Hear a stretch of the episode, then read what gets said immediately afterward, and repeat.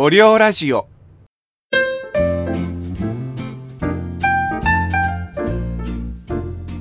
はい第5回目のおりょうラジオです。と言っても収録自体は2週間ぶりなんですけどね。あの前回の4回目は YouTube からのライブラリーディレクターズカット会だったのでまあ言っちゃえば手抜き放送だったんですけどいかがでしたか？皆さん。YouTube で話してる動画の音声を丸ごとポッドキャストでラジオ化するっていう暴挙に出ましたけど本当にあった怖い話お楽しみいただけたでしょうか？まあ4回目だったので前回が4って死を連想するじゃないですか日本人って。だからまあちょうど夏の時期だし怖い話がいいかなと思って。YouTube で「おりょうチャンネル」と検索してくだされば怖い話の完全版を顔出しの動画で見れますので皆さんぜひチャンネル登録よろしくお願いします。で今回これポッドキャスト用に新規で撮ってる第5回目なんですけどこれ収録してるの8月19日なんですけどなんかニュースで撮り鉄あのー、電車の写真とか撮る人たちいるじゃないですか。その撮り鉄の人が近鉄名古屋駅の出発を待ってる電車の車内にある通報装置ボタンを押しちゃったみたいであの緊急停止ボタンじゃなくて通報の方のボタンね。車掌さんに直接連絡がいっちゃうボタン。それで車掌が駆けつけるじゃないですか。その車掌に対して電車を撮影したいから閉まってる方の降車ホーム側のドアを開けてほしいんだけどって言ってでさらに電車の先頭についてるなんかライトも点灯してほしいみたいな なんかお願いをしてきたんだって。すごい話だよねこれね。だって電車の中にあるさ緊急通報ボタンってさあれってもうねえ犯罪行為を見かけた時に押すとかさ急病のお客さんがいた時に連絡するみたいなそういう時にしか押しちゃダメってもうさ幼稚園児でもわかるじゃん。しかも撮り鉄なんだからさ電車に詳しいわけでしょ。それでこのボタンを押しちゃったらどうなるかって分かってるはずなのにどうしてこういうことしちゃうんだろうって。で Twitter を見たら案の定非難されまくっててもう本当に撮り鉄って迷惑とか撮り鉄はみんな消えてほしいみたいなツイートが多かったんですけどなんかその避難ツイートを今この収録の前にちょっと見てたらあれなんかこれどっかで見たことある光景だなって思ってゲイが避難されてる時もこんな感じだなってなんとなく思ったんですよね。撮り鉄でもさほとんどの人たちがちゃんとルールを守って撮影してるわけですよ。なのに、こういうね、一部のマナー守れないバカ野郎のために、撮り鉄全体がこう叩かれるわけじゃないですか。だから撮り鉄ってダメだよねみたいな。それで肩身が狭くなっちゃうみたいなさ。これゲイの世界も、まあ、ほとんどの人がただ男に生まれてただ男が好きってだけで特に目立った迷惑行為をしてたりとかしてないわけですよ他はもう普通の人たちと一緒なのに一部のね盗撮自慢芸とかさ露出自慢芸とか twitter とかにもたくさんいらっしゃるじゃないですか。ああいう人たちの情報がこうのんけに流れることによってほんとゲイって気持ち悪いよねみたいなゲイって迷惑だよねみたいなさゲイみんな消えてほしいとかそういう風になるんですよね。だからうちらってなんでこう連帯責任にされるんだろうって本当に思うんですよ。だからこの間のサル痘の時もそうだけどさ感染者にゲイが多いからって理由でなんかゲイが病原菌みたいなこれがさ、のんけだったら何も言われないわけじゃん。のんけの方がサル痘になってる人が多かったら。だから世間ってマイノリティとか、その趣味を持ってる人の割合が少ないジャンルに対して当たりが強いなって思うんですよ。だ撮り鉄の問題が、例えば、あれがね、ゲーマーだったら、ゲームやってるやつ全員死んでほしいみたいに書かれないと思うんだよね。だそれは遊戯人口が多いから撮り鉄はやっぱりそういう趣味を持ってる割合って少なくてやっぱり撮り鉄イコールオタクみたいなさそういう世間のイメージが強いからまあその中で誰かが問題を起こすと撮り鉄全体が叩かれるゲーもやっぱりゲイって人工的に見て数が少ないからゲイの中で誰かが問題を起こすと連帯責任になってゲイ全体が悪く言われる。これってなんか本当に不公平だなって思うんだよね。だからもしこのラジオを聴いてる人の中で誰かが問題を起こした時にそのジャンルに携わってる人たちを全員叩くみたいな思考を持ってる方はちょっと一度ね考えてほしいなって思います。あのどのジャンルにも絶対変なことするやつって一定数いるわけで決して芸が悪いわけでも撮り鉄が悪いわけでもないんですよ。一部のおかしな人がちょっと悪いのであってねそこを区別せず一緒くたに考えて発言する人って最近すごく多いなって。なんか芸が嫌いとか撮り鉄が嫌いっていうのは別に本人の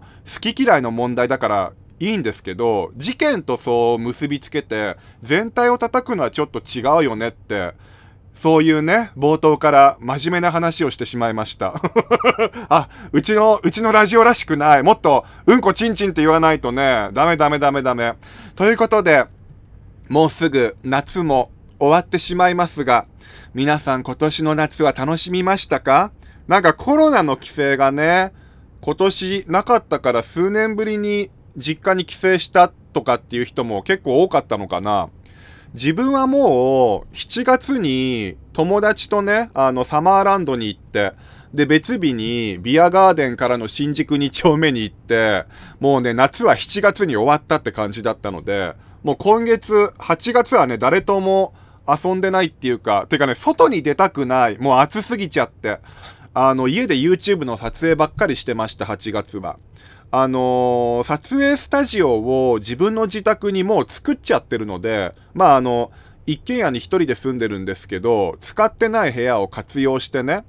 なんか他の人より多く配信できるのはね、そこがでかいんですよ。撮影のためにわざわざスタジオ借りたりさ、やっぱ効率も悪いしお金もかかるからさ、別に YouTube をやることを予想して一軒家をね、あの、20代の時に買ったわけではないんですけど、今本当に一軒家に買っといてよかったなって思う。これマンションだったら、ゲーム実況とかね、あんまりうるさくやっちゃうと隣から壁、壁ドンされたり、結構 YouTube やってることによって近隣トラブルに発展するとかもあるみたいなので、自分の知り合いのなんかゲーム実況者の人もこの間すっごいもう本気の壁ドンが来ちゃって引っ越すことになっちゃって、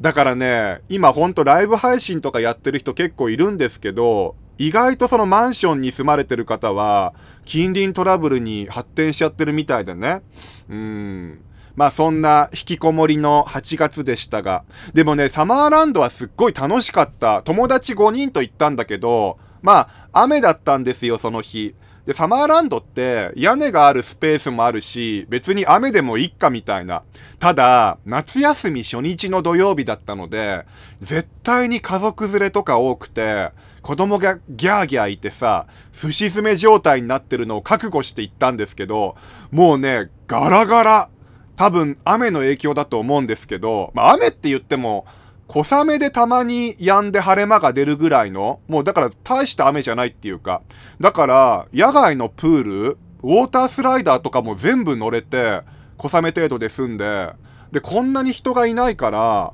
全然晴れてる時の人混みよりも、小雨のガラガラの方がいいなと思って。マジでね、今まで遊んだプールの中で一番最高だった。だってさ、待ち時間がないんだもん。もうウォータースライダーとか5回くらい乗ったもんね。デカスラっていうさ、あのサマーランド名物の5、6人のゴムボートに乗るウォータースライダーがあるんですけど、それもね、普段は1時間待ちとか2時間待ちってザラらしいんですけど、もう5分待ちで乗れたし、夏休み初日でよ。ただね、結構ね、あのまあ、体重、重めの人たちと5人でデカスラに乗ったから、あのね、スピード感がやばくて、あの、ボートに乗ってこう滑るときに、もうボートが裏返りそうになって、え、このまま死ぬかもしんないみたいな。しかもさ、自分が乗ってたゴムボートの位置が、あの、後ろ向きだったの。だから、後ろ向き、向きでずっとこう滑るのめっちゃ怖くて、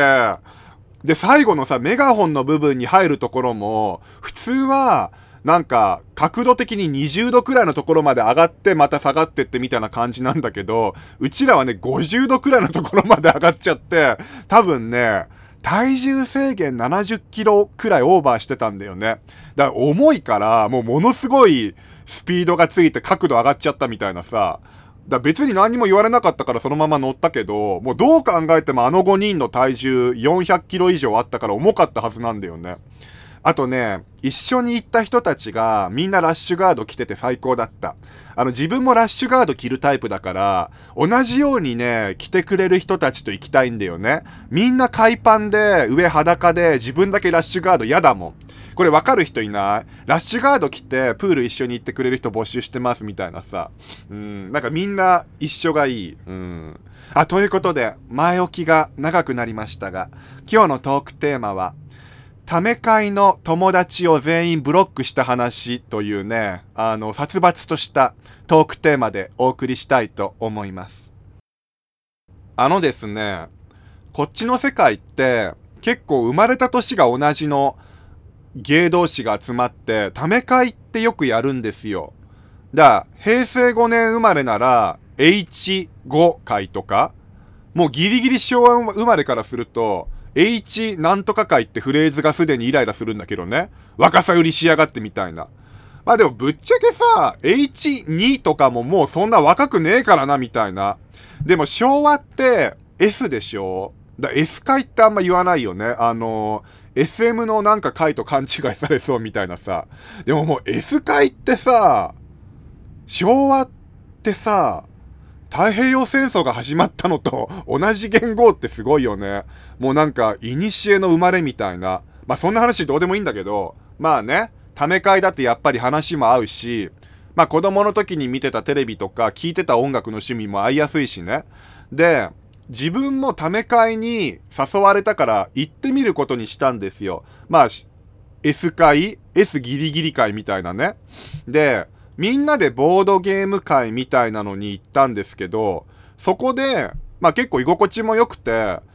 そのため会でみんな仲良くなって、友達が6人くらいできたんですよ。まああのー、20人くらいが集まるため会だったんですけど、そのうち6人くらいと仲良くなって。で、そっから、2年くらいみんなで集まって遊んだりみたいな、もう10回くらい集まったのかな、その2年の間に。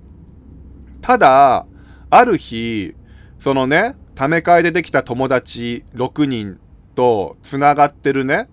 あの、SNS をこう見たら、まあ、自分を除く、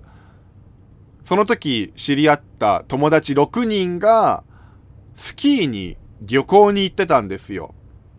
で、そのボードゲーム界でできた友達6人っていうのは、もともと友達、友達同士だった6人だから、後から来た新参者自分1人だったんですよ。まあ、もっと付き合いが長い、気の知れてる相手と旅行に行ったんだろうな、ぐらいに思ってたわけ。だからその時旅行に誘われもしなかったし、で、おりょうさんは休日誘って丸一日遊ぶ相手にはいいけど、一緒に旅行に行って泊まるほどではない相手って思われてるんだろうな、みたいな。ほんと、それぐらいの感覚、その SNS を見たときは、全然傷つかなかったのね。やっぱほら、一番付き合いが浅いのは自分だからさ、他の6人はみんなもっと付き合いが長いからね。だけど、ちょっとその旅行行きましたっていうさ、SNS の投稿が羨ましかったから、その SNS の、あの、リプ欄に、あの、今度ね、みんなで旅行行くときは、そのメンバーの中に入れてねってさ、書いて送ったんだよ。で、他の一人に LINE とかも送って。そしたら、分かった、来年誘うねとか、リプも返事も来て、で、今度旅行一緒に行こうねって LINE にも返事があったわけよ。で、それで、また1年ね、その、ため会で知り合ったメンツと、まあ、新橋にご飯食べに行ったり、吉祥寺で遊んだり、かき氷食べに行ったり、ボードゲームやったり、そして、いつもさ、誘われる側だから、企画してもらってなんか自分が誘われていくだけだから申し訳ないなと思って、あのー、焼肉ブラックホールっていうお店で、焼肉食べ放題キャンペーンっていうのをやってたのね。ちょうどコロナ禍で安く食べれるみたいな。人が、お客さんがあんまり来ないから、その、ケーキ漬けの食べ放題キャンペーンみたいなのやってて。だから、それをみんなで食べに行こうっていう企画をして、いつものそのため会で知り合ったメンバーに、声を、声をかけたの自分が。でも、あの、急に決まった話だったから、まあ、来れる人数がちょっと少なかったのね。その2人ぐらいしかスケジュールが空いてなくて、で、その焼肉の食べ放題が4人じゃないとダメっていうね、お店側のなんかそういうシステムがあって、だからあと1人誰か誘わなきゃいけなかったんだよ。4人にしなきゃいけないから。それで、そのため会で知り合った子じゃない、自分と元々の友達を1人連れてきて、合わせて4人にしてその焼肉に行ったの。そして、まあ焼肉も美味しかったし、もうみんな楽しかったってなって、で、自分の元々の友達と、そのため会のね、二人、焼肉に連れてきた来てくれた二人も連絡先を交換して、友達同士になってたわけよ。で、ため会の、その友達からも、今日はありがとう。めっちゃ安くて焼肉も美味しかったし、すごいおりょうさんのイケメンの友達も連れてきてくれて楽しかったみたいな、もう友達の輪が広がってさ、焼肉も喜んでくれてさ、ほんと企画してよかったなって思ったわけよ。その時はね。そしたらさ、そのね、焼肉を企画した日から、急に、ため会に誘われなくなったの。その6人から誘われなくなっちゃって、あれ？最近全然ボードゲームとか誘ってくれないな、みたいな。そして、ため会の SNS を見たら、その焼肉の時に、自分が誘った元々の友達が、そのため会の輪の中に入ってて、今日みんなで楽しみました、みたいな。自分誘われてないのにボードゲームとかしてて。んで、焼肉の日から結局ね、数ヶ月全く誘われなくなっちゃって、で、その焼肉の日から数ヶ月後に、ある日、インスタグラムを見たら、みんなでコテージ借りて旅行に来ましたって投稿をしてて、で、その旅行の写真が、去年旅行に行ったため会メンバープラス、その焼肉の時に自分が誘った友達が一人混じって7人で旅行に行ってて、え？前回旅行の写真あげた時に今度行く時は誘ってねってあれだけ言ったのに、なんで焼肉の時に紹介した自分の友達を誘って自分を誘ってくれないのみたいな。もうね、そのね、焼肉の、焼肉の時にね、自分が呼んだその友達がすごいイケメンの子なんですよ。だから、そのため会メンバーからすると、SNS で多分一緒に写るんだったら、こっちのこの方が花があるしみたいな。イケメンと旅行行ってて羨ましいとかリプですごい書かれてたから、あ、なんかそういうの含めて、その焼肉きっかけで自分は切られて、自分の友達がその輪の中に取って変わって入るようになったんだろうな、みたいな。すごい露骨でしょ、これ。だってさ、別に喧嘩したわけでもさ、関係が悪くなったわけでもないのに、ただ自分が紹介した友達の方が、自分よりいいからってことだけで簡単に切られてしまうこの、ゲイの世界このため会という世界もううんざりしちゃって、で、その旅行の投稿を見て、全員 SNS から LINE からブロックしておさらばした。そうそうそうそう。もうね、あ、自分の友達は罪がないから最初はブロックしてなかったんだけど、あの、焼肉に自分が呼んだね、友達、元々の友達はブロックしなかったんだけど、そのため会の人たちとその子が遊ぶようになってから、そのため会の人たちがみんなおりょうさんにブロックされたわけじゃん。そしたらなんかブロックされたって大騒ぎしたみたいで、それを聞いて、自分の友達も自分の元からなんか離れていっちゃって、結局ため会の友達と元々の自分の友達全員失ってしまうっていうね、とんでもないね、苦い思い出になってしまいました。うん。もうね、正直ね、この話は、今でも納得いってない。自分よりきっとその友達の方が、ため会の人からすると友達になりたいってみんな思ったから自分が誘われなくなったんだろうけど、でも一応さ、去年とかにね、今度旅行するときは誘ってねって言ってあるのに、それをさ、自分は誘わずにね、焼肉の時に連れてった友達を誘って、しかもさ、それをね、隠れてやるんだったらいいけどさ、自分と繋がってる SNS に旅行を楽しんでる写真を投稿して、このメンバーでコテージ最高みたいなさ、ちょっと理解できなくない？だってその投稿を見たこっちの気持ちがどんな思いをするのか考えられないのかなみたいな。だ嫌われてたなら、嫌われて誘われなくなってたんだったら納得だけど、別に旅行以外の時は年中誘われてたし、本当に焼肉の時にイケメンの友達を紹介した日からぱったりと連絡が途絶えたんですよ。だ多分、おりょうさんの友達だから、おりょうさんの目があるところではちょっかい出しにくいとかね。だからその子を誘う時はおりょうさんは誘わないようにしようみたいな、そういう色恋的な意味もあるのかなとは思ってますけどね。本当にイケメンの友達だったから。でもそれが理由だったとしても、それまでの付き合いをないがしろにする感じがもう友達としてありえないなと思って。で、も人生で初めて友達グループを丸ごとブロックするっていうね。まあ、後にも先にもグループごとブロックしたのはこの時が初めて。それぐらい、あのー、手のひら返しは許せなかった。もう、東京から出てけばいいのに。あ、ごめんなさい。こういうこと言うから友達が減ってっちゃうんだよね。まあ、そいつらと切れたから YouTube で人気者になったから別にいいや。うん。YouTube でかなり稼いだし、去年とかね。うん。見返してやるわ、そいつらなんて。バカ野郎そうそうそうそう。ね、友達よりもね、YouTube のリスナーさんの方がよっぽど優しくよくしてくれますからね。あの、本当に感謝感謝です。あの、リスナーさんたちがいなかったら今頃死んでたと思う、マジで。傷ついて。うん。これからも応援してください。YouTube のリスナーさんよろしくお願いします。オリオチャンネル、オリオラジオよろしくお願いします。YouTube のリスナーさん、お願いします。お願いします。お願いします。見捨てないでください。ポイしないでください。お願いします。ということで今回はため会の友達を全員ブロックした話お送りしました。もうこの話胸クソだわとか